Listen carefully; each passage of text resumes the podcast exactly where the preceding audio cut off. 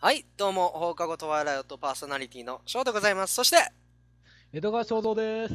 はい、よろしくお願いいたします。お願いいたします。いやーね、本当に暑いですね。でも、そろそろ、そろそろっていうかもう8月切りましたね。切りましたね。あっ早いな。た、早いなもう8月終わったんだ。う時ん々、 早いよ、この、本当に早い。あ自転車のギアを切り替えるごとく、どんどん日の流れる速度が速まっていく。なんだろうな、だからこんな感じでもう一気に俺ら30までいっちゃうんだろうな。説がないわい。や、もう一生、一瞬一瞬を本当楽しんでいかなきゃいけないよね、ここまでなってくるとね。切り取ってよ、の光を。うん、だからまあそういう細かいことをね気にするという意味ではうんやっぱりこうなんだろうちょっとしたこともなんか気になってくるわけですよ。ちょっとしたこと。うん、ちょっとしたこともなんかねこう気になって何なんだろうなこれとかあ昔こうだったっけなとかなんかそういうことを思い始めるようになってきちゃったの最近。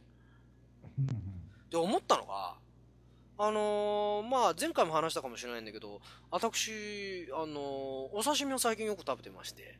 出ましたね。はい、お刺身大好きで、よく食べ行くんです。で、そのおたお刺身頼むと定食みたいな感じで来るんですね。うん。で、来るのがご飯とお味噌汁と、で、あと、えっと、小鉢、いや、たくあんですね。はい。たくあんと、あと、ひじきが来るんですよ。ひじき。うん。またなんかちょっと渋いものが。ひじきが来るんです。うんでね、ひじきって好きですかまあ、そんな大好物ってわけではないけど好きですよ。ひじきって久しぶりに食べたんですけど、すごい美味しいですね、あれ。おお、できたか。何ですか、あれ。すごい美味しいですね。ひじきに対するバリ雑言が来るの か。思ってたでしょ違いま前す。回のあれだったそうだね。ひじきあれなんであんな美味しいんですか気に入っちゃったよ。絶妙な塩加減。はい。それはその、その店のオーナーの料理に、なのかなえ、ひじきって何なんですかあいつ。海藻ですよ。海藻なんの海藻ですよあ、、あれは。っ海藻なんだ。え、じゃあ海の中泳いでたらあいついるわけてことですね。確か山のものではなかったと思うんだよね。だよね。だって水水に入れてあれ戻すやつだもんね。そう。海わか藻めです。と同じように。だよね。ひじきうめえなと思って。ほうほで、思えば、学校の、林間学校とか子供の頃はあったでしょ小学校、中学校の頃。いや、食堂で必ずご飯が出るわけじゃない。う。はい。そこで、ひじきが出てたんです、毎回。はい。でも、絶賛大不人気だったんです。もほうみんな大嫌いだったひひじきが。何これみたいな。いらないもうみんなもう食うのやめてたんだけど、一旦ね、学校の先生が、お全部食うまであの行かせないぞと。 これひじきを食え、全部食い終わるまで行かせないってなったわけ。でも必然的にひじき食わなきゃいけないわけじゃん。で、子供の頃だから、今でも覚えてるんだけど、あんまり美味しくなかった、ひじきって。う。なるほど。なんか思いおい惜しくないな。で、結局、あのーなんかわかんないけど、ひじきを食えるっていう評判の斎藤君にあげてたの。斉藤君、そう、斎藤食君。そう、なんか、別に。いや、なんかわかんないけど、斎藤君はどうやら大丈夫大丈夫らしいと。じゃあ、みんなの目を盗んで、一斉にその斎藤君にひじきを渡すっていう全員の声が働いてて、まあ結局、斉藤君そう、斎藤君で、結局は斎藤君は、そのひじきを食いすぎて最終的に吐くんだけども、斎藤君、そう、斎藤君は、あの、結局、ひじきを食いすぎて、 食いすぎて吐くんだけど、かわいそう。まあこの話はまた、あの、続きがあるから、別の回で。いや、違う。斉藤君またじゃあ、斎藤君は本当不運なの。斎藤君は不運で、あの、これ、まあ、ちょっと関係ないけど話するね。斎藤君食ったわ、ひじくいっぱい。で、い俺は、あの、食い終わって、で、お腹痛かったから、部屋に帰ったの。で、俺、斎藤君と同じ部屋だったのよ。で、お腹痛くてトイレし終わって、出てきたら、斎藤君もどうやらお腹壊してたらしいのよ。ほで、トイレ行ったんだけど、俺が先入ってたら入れなくて、で、俺が出た途端に、斎藤君入ったんだけど、中で、多分俺の、俺のね、多分ね、なあれ、腹壊してたんだろうね。もうすごい匂いだったらしいのよ。そう、それで一気になんかわかんないけど気持ち悪くなったって、その場で吐いたんだよね。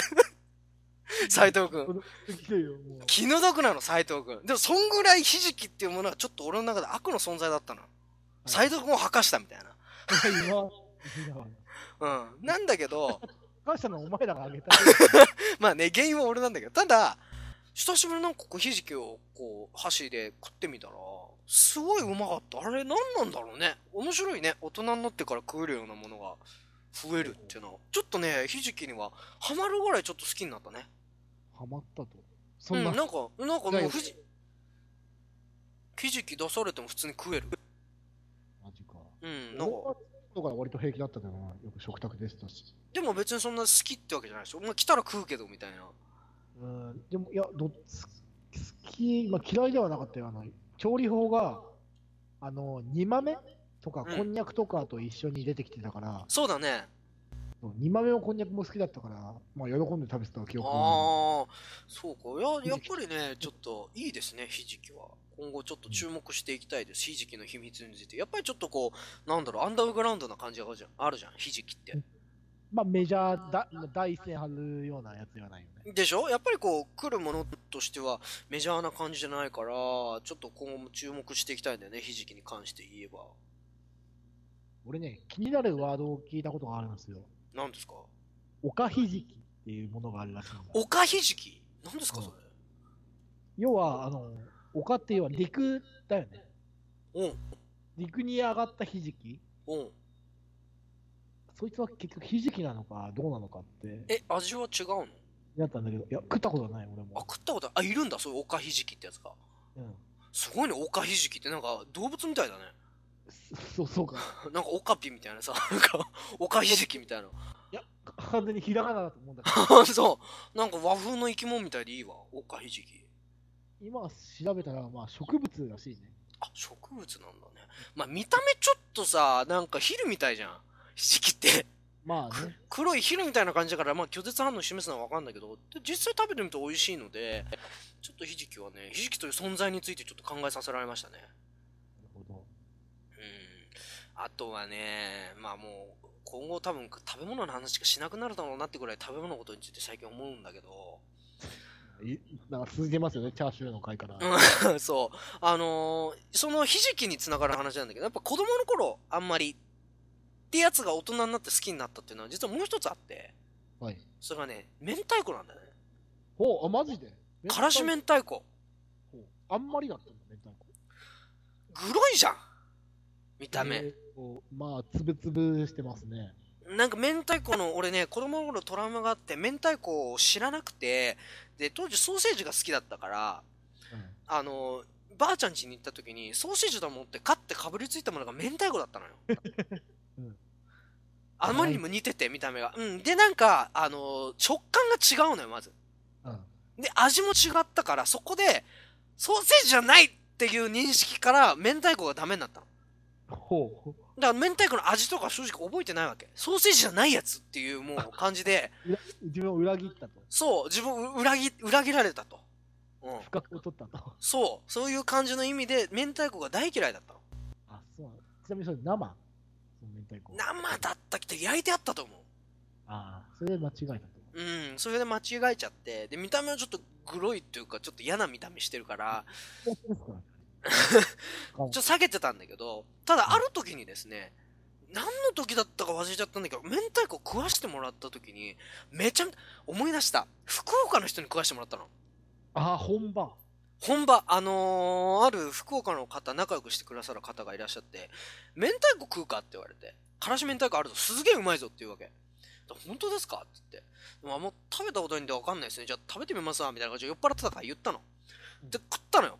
そその老舗みたいなお店の麺からし明太子。食ったらね、すごいうまいね、あれね。おお、さすがや。それはうまいよ、本場。飯泥棒っていう感じ。 飯泥棒。飯泥棒。うん、飯泥棒。言言ってたもん、その人。いやー、もう、からし明太子は飯泥棒だぞ、みたいなこと言ってたから、本当ですねっつってもう、もう、なんだ、酔ってる勢いかわかんないけど、飯がもう、なんか、半永久的に取れるんじゃないかってぐらい食って て。それ以降ですよ、それ以降。でも、つい最近だよ。1、2年ぐらい前だから、つい最近、からし明太子好きになって。だから、おにぎりは必ず言うもん。明太子ください。おおでもううどんにも明太子うどんって発見発見した時点で俺食うもんあ明太子うどんくださいー。俺と一緒。あある食う好き明太子パスタとかもあるだけですぐ、そ他の水に頼む。そうそう明太子スパゲッティとかめっちゃいいじゃんうん明太子はねもうなんだろうねあれ最強だよねとなんだろうな。あの高級感お値段もするけどそれに見合う価値はあるよねうーん、確かにある。でね、あのー結局あれでも魚卵でしょ魚卵ですね魚卵だよね。で、またもらったのよ、福岡の人から。ほ、福岡の人からあのもらってあげるねなんて言うからあありがとうございますっていただいてであのスパゲッティにあると美味しいよなんつってで今まで食わされてた明太子って要は明太子の魚卵たちじゃないううん、なんだけど、そのもらった俺の明太子ってなんか袋みたいなの入ってんだよねなんて言ったらいいんだろうあのなんて言ったらいいんだろう明太子って別にそのあの粒々がそのままあるわけじゃないじゃんなんか要はあのー卵巣ですからねそう卵巣みたいなのに包まれてるのじゃん卵じゃなくてそう、卵巣みたいなのになんか包まれてんだよ、要はうん。あの包まれてる状態を見たとき、実はちょっとうってなったんだよね。ほうほうまあまあまあ内臓ですからね生そう、うっと思って。要はその、知らない部分じゃん。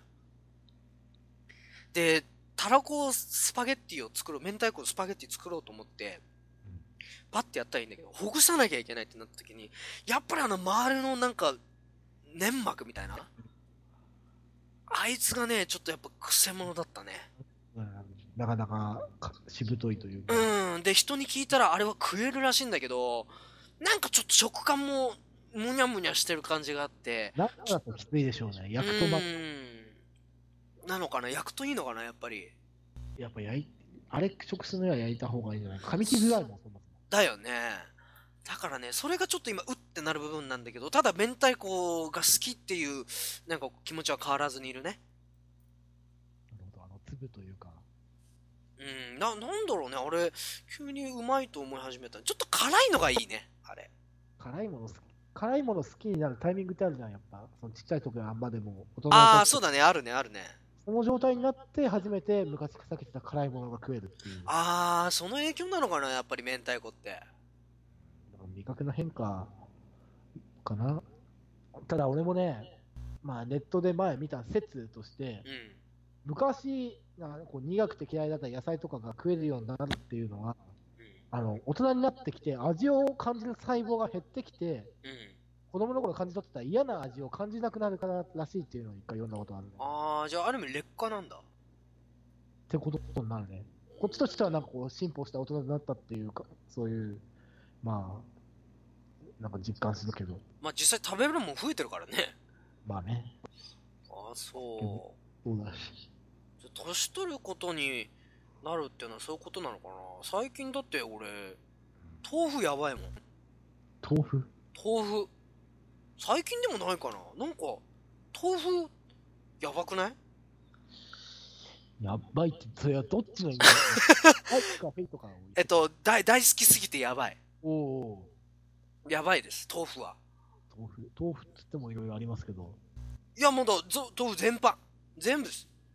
冷ややっことか、あもう冷ややっこ湯豆腐麻婆豆腐な他何あるある何だっていいよ、豆腐なら沖縄料理とかでも豆腐出てきますけど、ああもう全然もうありがたいですもう豆腐がね最強ですね僕の中では今もうご飯と一緒に食べれるもんおおう、ご飯の見たう目的には、んもうなんかまあ銀座的にちょっとグロいしなんか昔三村のなんかおじいちゃんぐらいがなんかあの豆腐でごおかずでご飯食えるみたいなこと言っててわけわかんねえと思ってたけど今そ俺その状態でいけるわって三村さん言ってたんだけど 俺も今その状態来てるいや、受け継がれるね。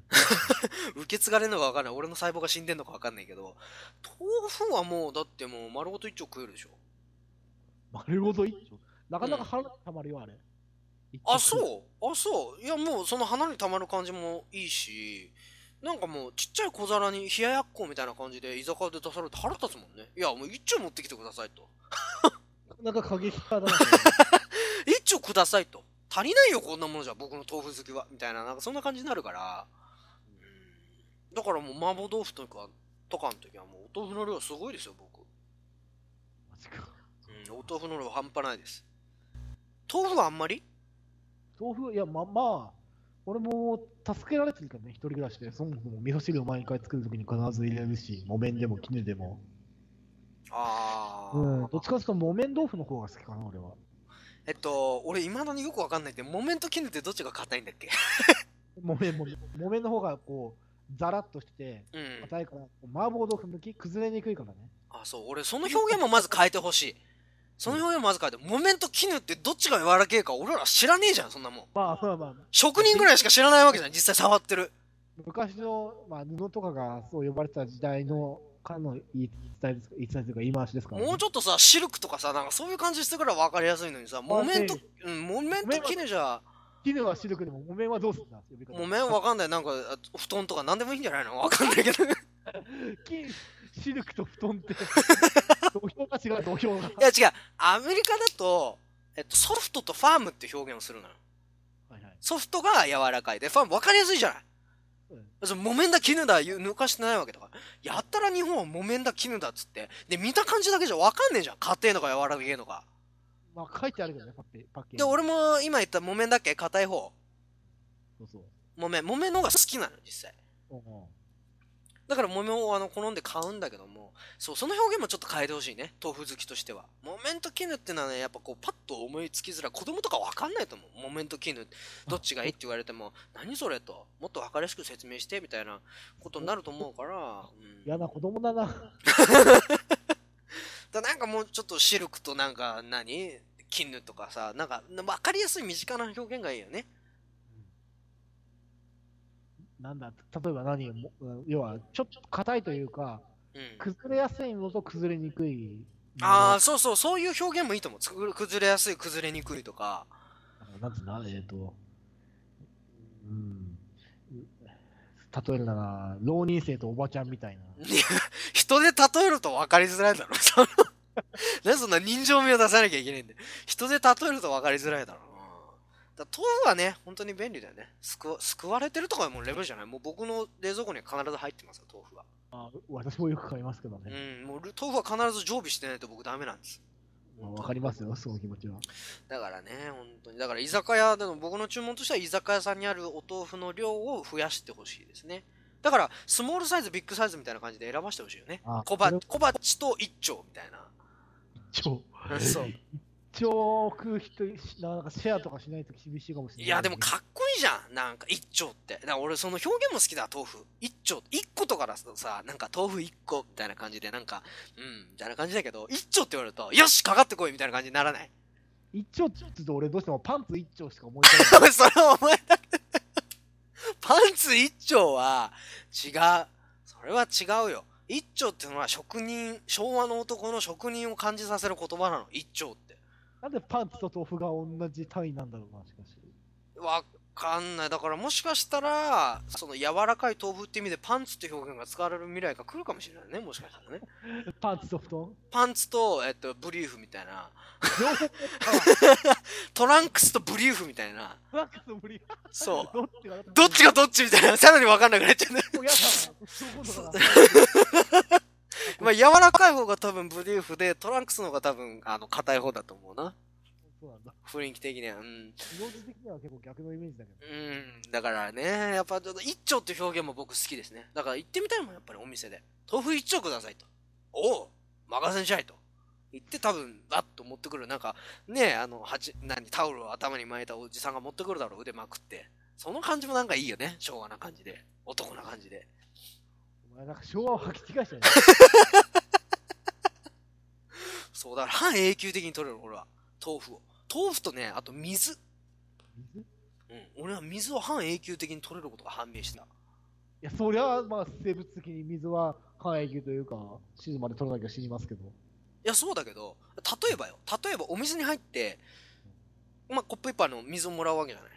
何回入れ、さらに入れてもらうえ、飲み、喉が渇いてたら飲み干して一回入れてもらって、うん。また、食事が来るタイミングで、まあ、半分ぐらい飲んでて、補充してもらって、食事食いながら飲み干して、補充してもらって、もう一回飲んでおしまいぐらい。うん、甘いねえ。まず来た瞬間、テーブルに着いた瞬間、一気に飲み干します。これ、行儀鉄ってどうなのマナーと して。ちょっと喉乾いてるから、それは。まあまあまあまあ。で、また入れに来てくれるでしょで、なんでかわかんないけど、俺の手はグラスを掴んだらそのまま口のとこに持ってって、ちょっとずつ、ちょっとずつ、こう口の中に水を運ぶっていう行動を、5分おきにやるみたいね、俺は。 5分おき。 5分おきにそれをやるみたいで、気づいたら水がないんだよ、もう。水、水ねえや。で水の人も気づけど、あ、水ない。で、入れてくるわけ。で、それをずーっと料理つ、あの、来るまで続けるわけ。続けると。で、料理来ました。水もう空だよね。でう、んさらに食いながら、もう水どんどん減る。もう食い終わるぐらいまで、まあ多分、8杯ぐらい飲んじゃないかな、水。水、タッポタッポだろ。 水大丈夫いや、全然、全然大丈夫。うん全然大丈夫。で、まあ、お会計お願いしますと。そこでもう水ないよね。すでに。おーで、まあ、また最後、あの、飲んで、で、お会計ですっつって、感情持ってきた時ももう水ないから、で、またお金渡して戻ってきてもまた水なくて、最後、出る時に最後一杯飲むように水を入れてもらうから、一回払って、そう、そう、その間にまた水ないの。 行儀としてどうなの行儀は別に悪くねえだろ。 水飲んでんだから。だからこれがまだ水ならいいんだよ。これがジュースだったらどうよ。まあちょっと体にもあんまり良くない。よくないよね。俺これを気づいたの。実はね、これジュースでやっちゃったことがあるの、俺。ほう。一時期ね、あのー日本の、あのーレストラン、チェーンレストランでやっぱりドリンクバーとかさ、ドリンク無料でいくらでもみたいなのあるじゃないはい。あれでね、一回こうガブガブいっちゃうんだよね。うまいから。元を取るというか。そうそうそう。だからその分だけ俺の新陳代謝が良くなった。アイスティーをすごい勢いで飲んで、すごいいっぱいおかわりしたから、新陳代謝が良くなったし、今でもそれは受け継がれてんだけど、やっぱそれの癖でね、やっぱ半永久的に飲み物を飲んじゃうってのはやっぱ危険だね。う。うん水ならまだいいんだけどね、これがジュースだとちょっとまずいんですね。うんうんだから言わ言われたもん、人に。女性の人ですごい痩せてる人だったんだけど、すごいわね、翔くんと。私より水飲むわねって驚かれたの。それもう食事の時限定それ。食事の時だから手元に水がある限りだから自分では逆に求めないんだよ自分では喉乾いたな水飲もうって思わないのだから忙しい時とかはさすがに思うけどなんか日常で逆に水がなくても大丈夫な時間もあるわけ不思議とうん。でも一回取って手元に水があるともう半永久的に取っちゃうからスイッチが入るな。うんスイッチが不思議だよね本当にでも水はいっぱい飲んだ方がいいからねまあ、はい。まあということでねまあ本校とやろうとこんなところで だんだんこの人が分かんなくなってきた。だんだん好きなことを話して自己満で終わっていくっていう だんだんこの人が分かんなくなって ということでねまあ今回はフォーカーを問われるとこんなところで時間もいい感じなんで終わりにしたいなというふうに思います翔さん何か最後に一言ありますか いや、こんなに飲食に一生懸命な人は。あそうあんまいないはい。あそうですか、まあ、これからもね翔さんにいろいろ聞いてもらいたいなというふうに思いますそれでは皆さんまたさよならバイバイおやすみなさい。寝ちゃう